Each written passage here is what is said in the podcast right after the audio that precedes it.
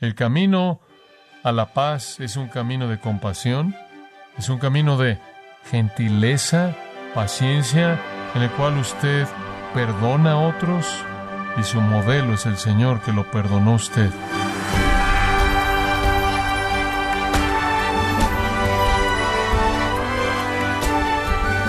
Sea usted bienvenido a esta edición de Gracia a vosotros con el pastor John MacArthur.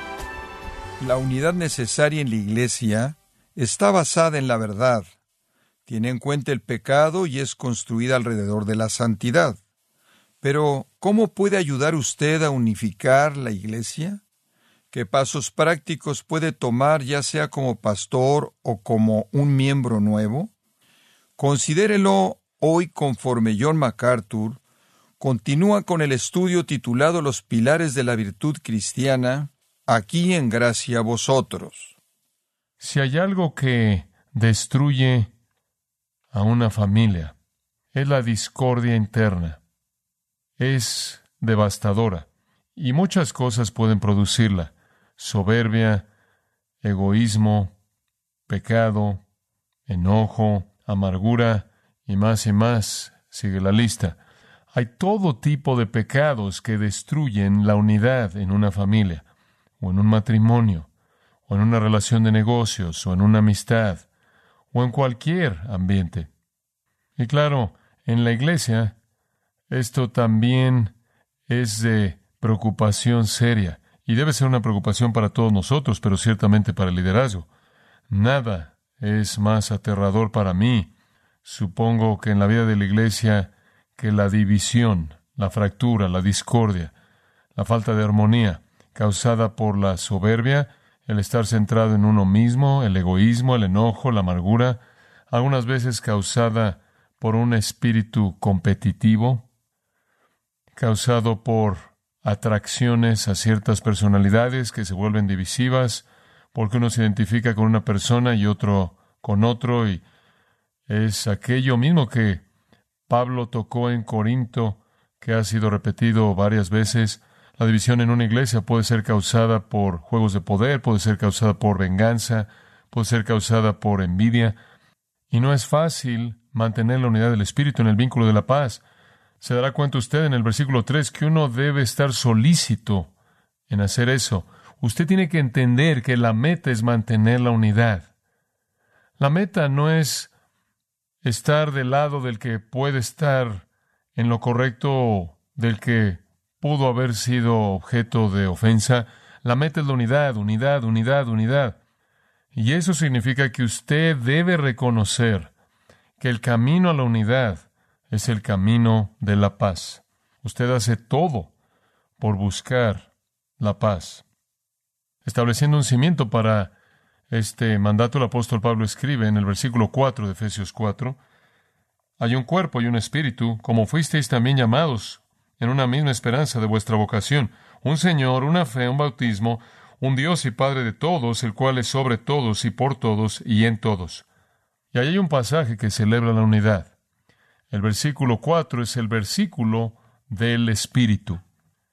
Es el Espíritu quien nos coloca en el cuerpo de Cristo, es el mismo Espíritu que viene a vivir en nosotros. Es el Espíritu quien garantiza nuestra herencia futura. Él es el arrabón quien asegura la esperanza de nuestro llamado.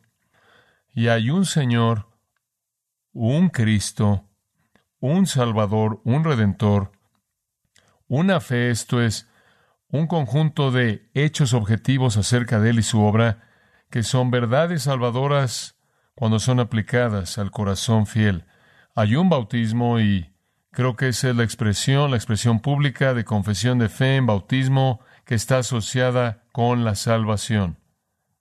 Y entonces el versículo 5 es el versículo del Señor y después el versículo 6 es el versículo de Dios Padre, un Dios y Padre de todos, el cual es sobre todos y por todos y en todos. Y la implicación es que si hay un Espíritu operando en todo creyente, si hay un Señor a quien todos hemos venido, si hay un Dios y Padre sobre todos nosotros, entonces si algo es verdad de la Iglesia es que debe mantener su unidad. Somos un cuerpo, un cuerpo. No a expensas de la verdad y no a expensas de la iniquidad. No nos unimos en torno a la confusión, nos unimos en torno a la verdad, en la unidad de un entendimiento en común de la Escritura y de la palabra de Dios. Hay una motivación hoy día entre los evangélicos, y qué término tan blando se ha vuelto ese, pero hay una motivación entre los evangélicos para un ecumenismo que ignora la doctrina sana, que pasa por alto el error y acepta incluso lo que consideraríamos como herejía.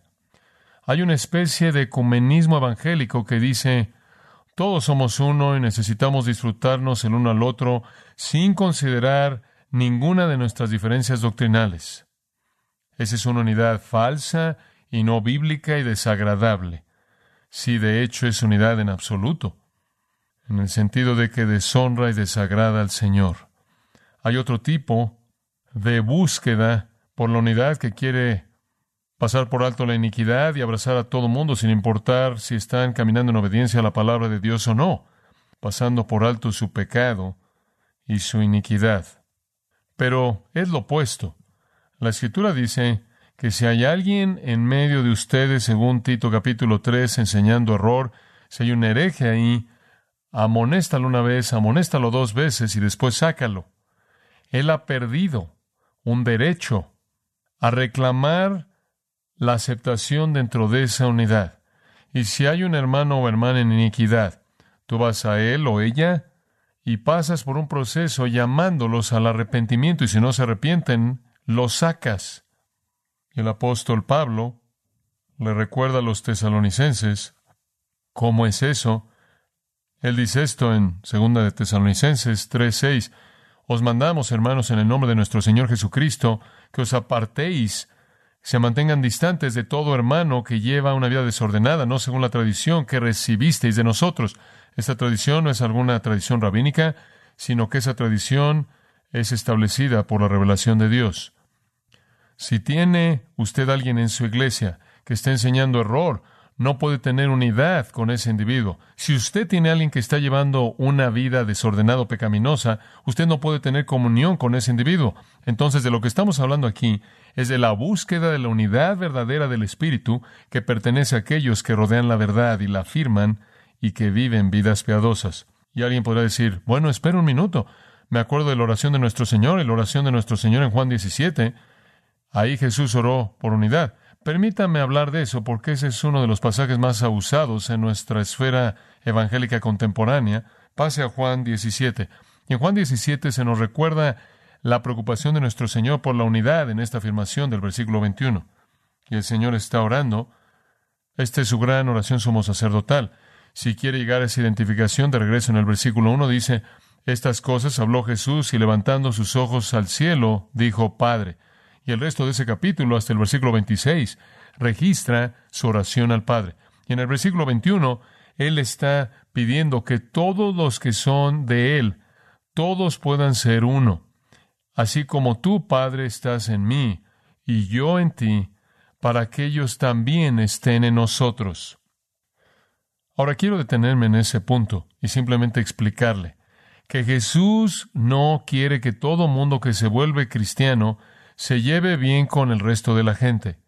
Este no es un deseo que Jesús tuvo y quería que sucediera y le pidió al Padre que si podía hacerlo solo para descubrir que su oración no fue respondida. Jesús no presenta oraciones que no son respondidas, debido a que Él tiene la mente de Dios. Entonces, si Jesús oró por unidad, usted puede saber esto con certeza, sucedió. Es una realidad, no un deseo. Y está hablando de un tipo de unidad que usted debe entender. Él está hablando de algo que tiene que ver con la vida misma de Dios.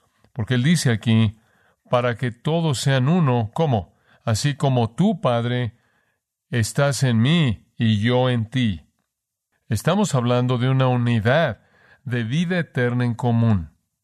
Algo que de alguna manera se aproxima a la unidad esencial real entre el Padre y el Hijo. Él está orando por una unidad que no tiene que ver con cómo nos llevamos en la superficie, sino cómo estamos constituidos internamente. Él está hablando de compartir vida en común, la vida de Dios en el alma del hombre. En el versículo 23, Él lo vuelve a decir, yo en ellos y tú en mí, para que sean perfeccionados en unidad. No es cuestión de que todos nos estamos llevando bien en la superficie, todos somos mejores amigos y estamos tomados de las manos y estamos moviéndonos de lado a lado y cantando la misma canción. No es eso. Estamos hablando aquí de algo que es sobrenatural. Esta oración que Jesús oró fue una oración por todos aquellos que vinieron a Él para que se les diera la misma vida eterna, para poseer la misma vida de Dios en sus almas, para volverse participantes de la naturaleza divina, para que el Espíritu de Dios, su presencia misma, viviera en ellos. Él estaba orando aquello que es afirmado como realidad en Primera de Corintios, en donde Pablo dice, el que se une al Señor, un espíritu es con él. Pablo dijo esencialmente lo mismo cuando dijo, con Cristo estoy juntamente crucificado, mas ya no vivo yo, sino Cristo vive en qué? En mí. Cuando usted se volvió cristiano, Dios, el Dios eterno, estableció su residencia en su vida. Y eso es verdad de todo creyente. Cuando usted vino a Cristo, usted se volvió uno con Él. Y todo creyente es uno con Él. Y debido a que todos compartimos su vida en común, compartimos la misma vida el uno con el otro. Esta realidad es establecida para nosotros en términos explícitos si usted pasa a 1 Corintios capítulo 12. 1 Corintios capítulo 12. Jesús no está orando en Juan 17 para que los cristianos se lleven. Esa es una preocupación, pero esa no es la preocupación de esa porción de la Escritura. Él está orando por algo que se volvió una realidad en Pentecostés y desde ese entonces el mismo Espíritu de Dios vino sobre los creyentes y continúa haciéndolo. Primera de Corintios capítulo 12, versículo 11. Pero todas estas cosas las hace uno y el mismo Espíritu, repartiendo a cada uno en particular, como Él quiere.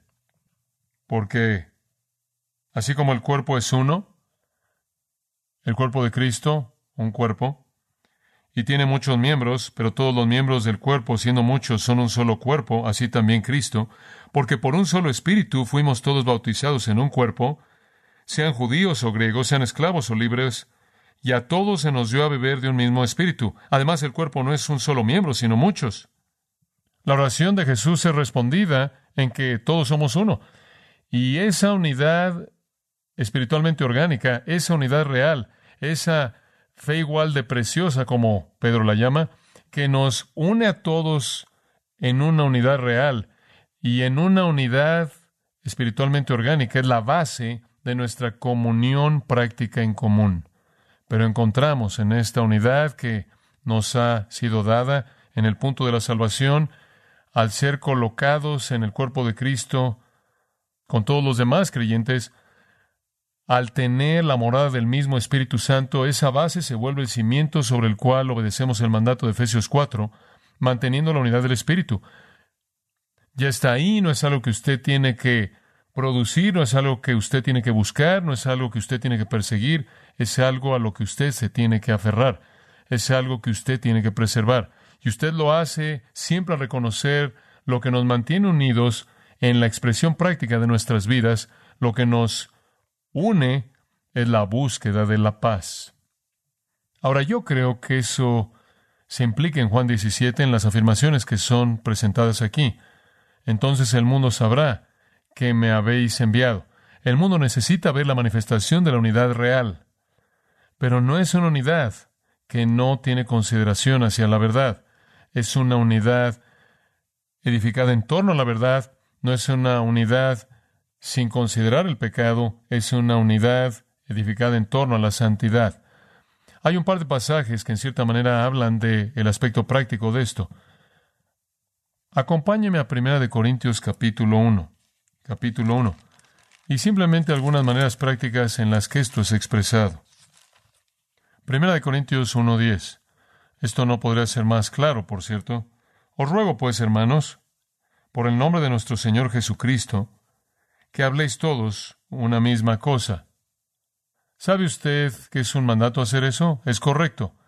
Que todos hablen una misma cosa. Literalmente en el griego, que todos hablen la misma cosa. Que no tengan desacuerdos. Que no haya fracturas, separaciones, divisiones entre vosotros, sino que estéis perfectamente unidos. Literalmente significa entero, no roto, en una misma mente y en un mismo parecer. Ahora, ese versículo está tan cargado. En primer lugar, hay un enfoque negativo, que no haya divisiones. Y después el positivo, que todos estén de acuerdo, que tengan la misma mente y el mismo juicio. ¿Sabe usted lo que eso significa? Significa que usted debe pensar de la misma manera. Significa que usted está tan unificado en cómo piensa, usted está tan preparado bíblicamente, usted es tan sensible al Espíritu de Dios, conforme Él se revela a sí mismo mediante las páginas de la Santa Escritura, usted ha sido también instruido en la doctrina sana, usted está tan comprometido con eso, y usted está viviendo vidas piadosas y santas, de tal manera que literalmente piensa de la misma manera y emite el mismo juicio en los asuntos que lo confrontan a usted sin divisiones. Algunas personas piensan que dividir a la iglesia es una virtud. No lo es. No lo es. Y algunas personas podrían pensar, bueno, tengo razón, ese no es el punto. El punto es la unidad del Espíritu en el vínculo de la paz, que usted haya encontrado el camino de la paz y mantenga la unidad. Todos deben estar de acuerdo, no deben haber divisiones. Deben ser hechos completos pensando lo mismo y emitiendo los mismos juicios. Ahora, permítanme decirles algo.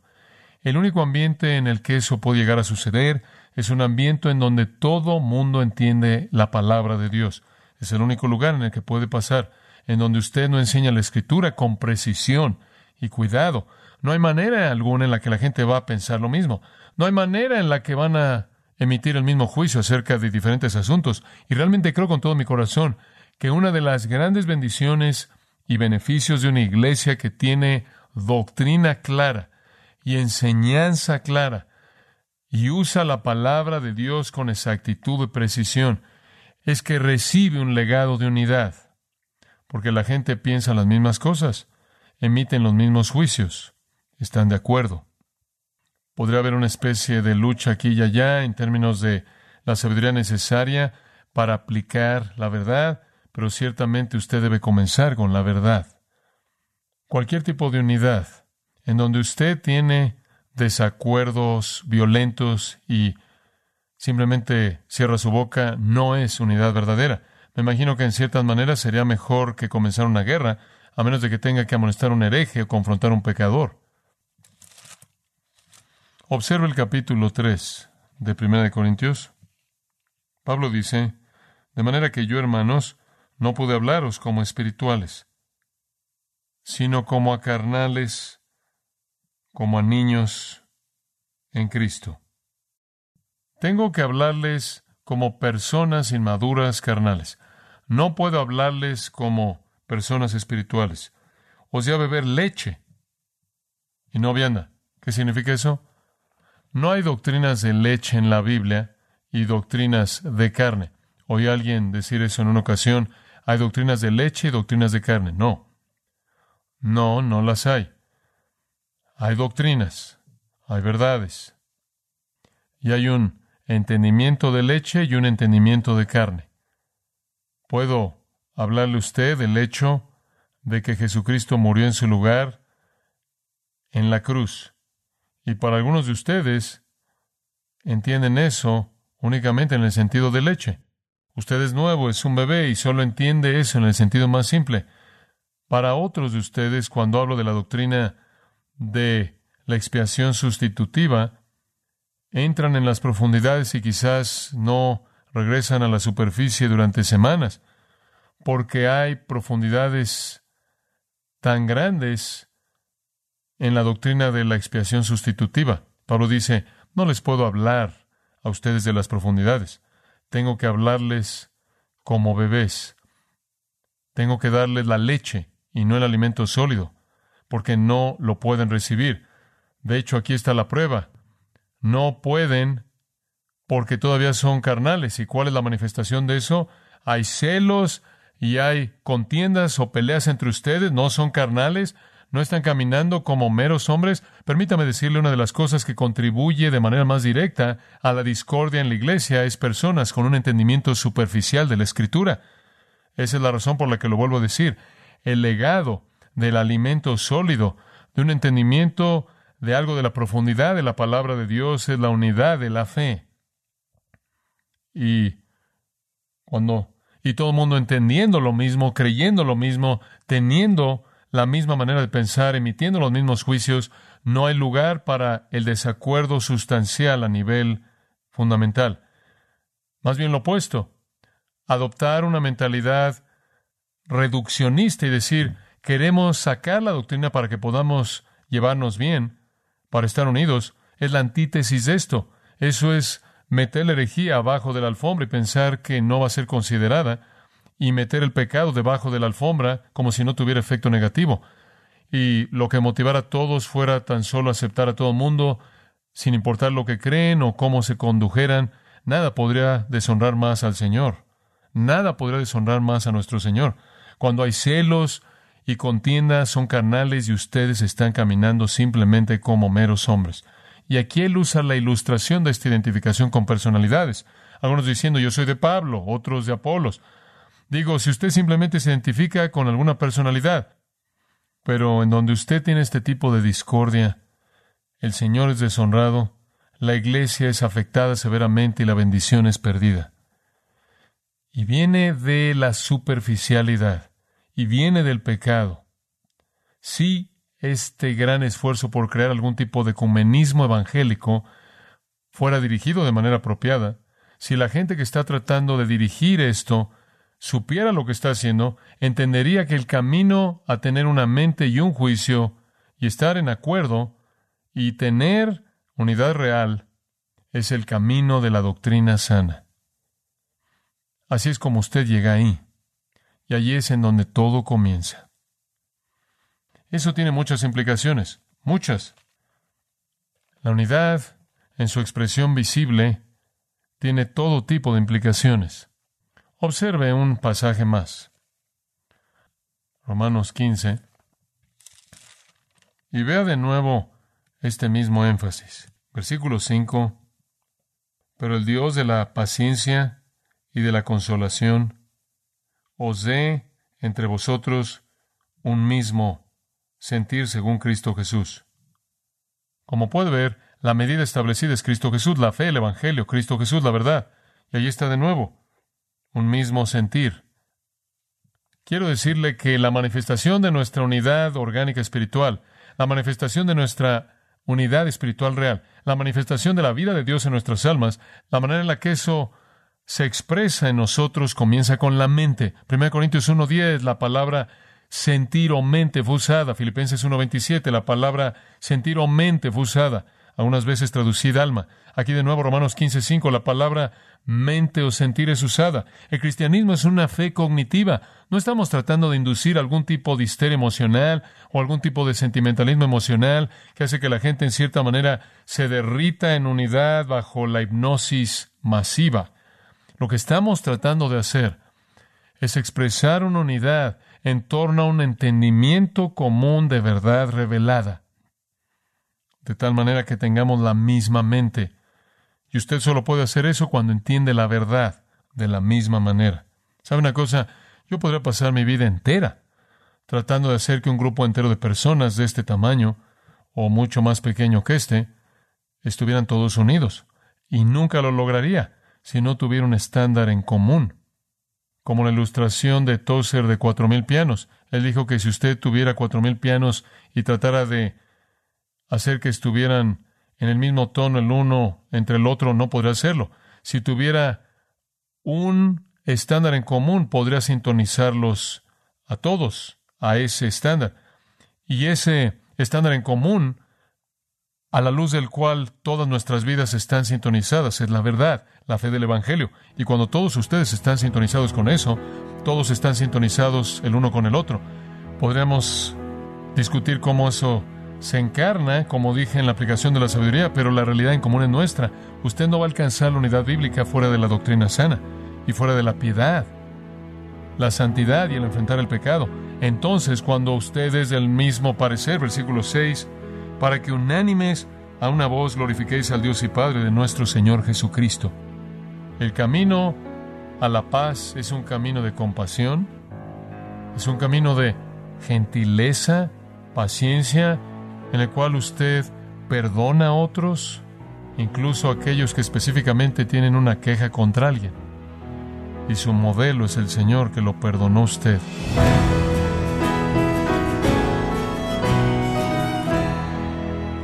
John MacArthur enseñó que el amor es el lazo perfecto de la unidad. El camino de la paz es un camino de compasión y sensibilidad de corazón hacia todos los demás, es un camino de bondad y humildad.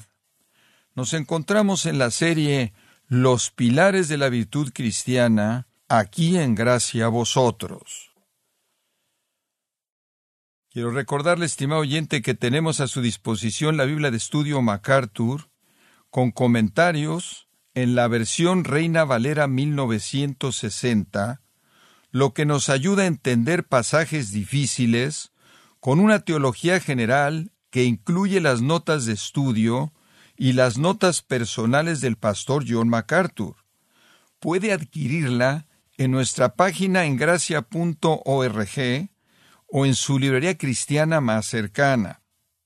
Y también le comento, estimado oyente, que puede descargar todos los sermones de esta serie Los Pilares de la Virtud Cristiana, así como todos aquellos que he escuchado en días, semanas o meses anteriores, animándole también a leer artículos relevantes en nuestra sección de blogs en gracia.org.